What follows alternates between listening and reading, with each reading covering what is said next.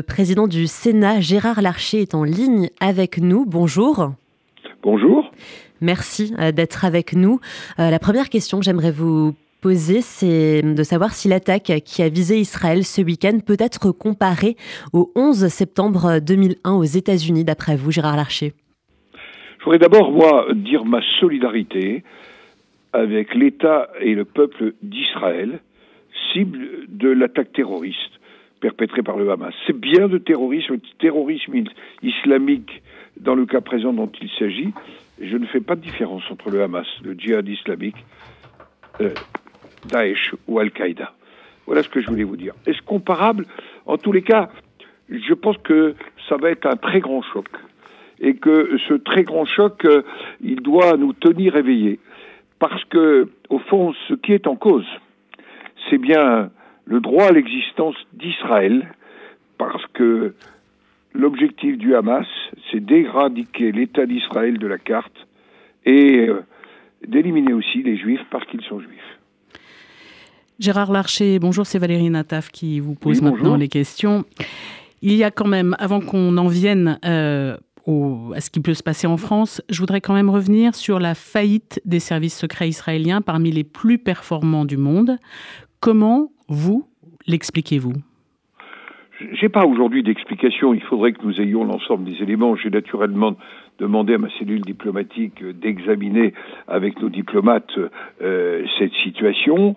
Euh, Est-ce qu'il y a eu une trop grande confiance dans la technique, euh, dans le numérique, dans les boucliers divers? Je n'en sais rien. Mais ça mérite, me semble-t-il, une analyse au-delà du cas d'Israël, doit être une analyse que nous portons ensemble. Nous voyons bien que les services de renseignement, dans un certain nombre de cas, euh, n'ont pas joué pleinement leur rôle. Je pense euh, euh, aussi sur l'agression russe en Ukraine. Je pense à ce qui s'est passé en Afrique notamment à notre égard. Et en tous les cas, euh, ça mérite une vraie réflexion. Et je ne vous cache pas que, euh, avec la délégation parlementaire au renseignement, c'est un sujet dont nous devrons nous emparer.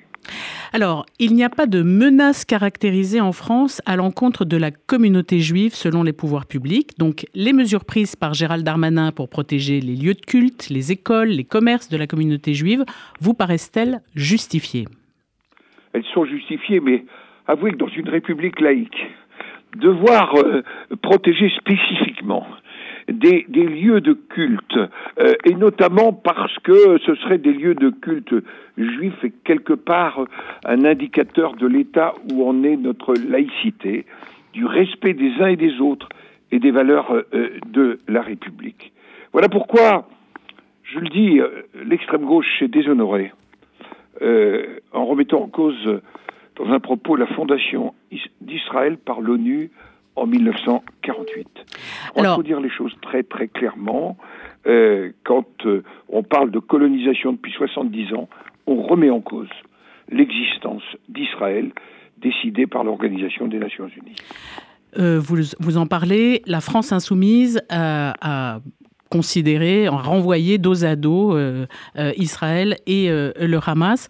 Mathilde Panot, la présidente du groupe LFI à l'Assemblée nationale, vient de déclarer que malgré les critiques, et, et le mot est faible, contre la position d'LFI, elle déclare « Nous ne changerons pas d'un iota notre position ».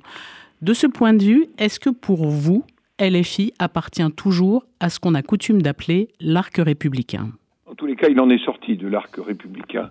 Euh, il en est sorti, et, je reviens sur le mot euh, de colonisation depuis 70 ans et sur le droit à l'existence de l'État d'Israël.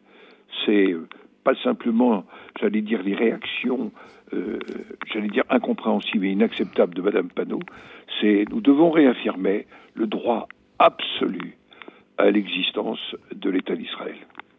Est-ce que vous considérez que les prises de position de Mme Panot, de M. Mélenchon, de M. Boyard vont à l'encontre euh, du droit à l'existence d'Israël? Oui, parce que quand vous utilisez le terme colonisation, est-ce que l'ONU aurait organisé en 1948 une colonisation? La réponse est non. Je ne méconnais pas les difficultés qui peuvent exister, euh, tout ce qui a émaillé cette période, mais il y a des mots qui ont un sens. Et moi, comme président d'une assemblée parlementaire d'un État qui a reconnu l'État d'Israël euh, dès le début. Euh, mon devoir est de rappeler cela. Voilà pourquoi j'ai écrit euh, hier au président Herzog et au président de la Knesset pour leur dire la solidarité du Sénat. Et d'ailleurs, demain matin, le groupe d'amitié France-Israël se réunit avec l'ensemble des chargés d'affaires de l'ambassade d'Israël et je me rendrai euh, ce qui n'est pas toujours habituel, je me rendrai euh, à une partie de, leur réunion de travail pour manifester clairement euh, ma solidarité et la solidarité du Sénat. Je sais qu'un certain nombre de présidents de groupes politiques réfléchissent à une résolution et je ne vous cache pas que je souhaite que cette résolution puisse être discutée dans les délais prévus tout simplement par les règlements et la Constitution.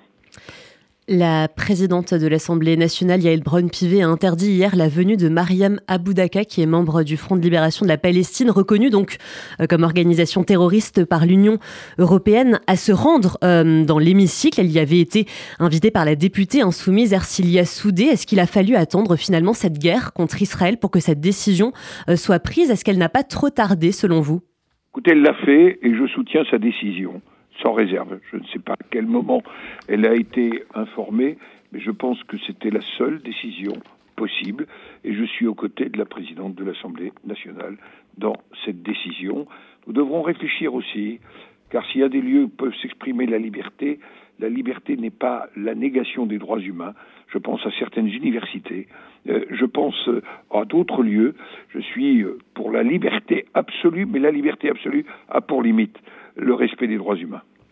Alors, le sénateur Stéphane Lerudulier, qui est un sénateur de votre groupe, qui est, les Républicains, demande la dissolution des partis ayant fait l'apologie du terrorisme, comme la France Insoumise ou le nouveau parti anticapitaliste. Est-ce que vous approuvez cette initiative? Il y, a, du droit pour ça. Euh, peut-être que euh, les parquets pourraient se préoccuper de certains propos. Je les vois parfois se préoccuper d'autres propos et ils ont raison.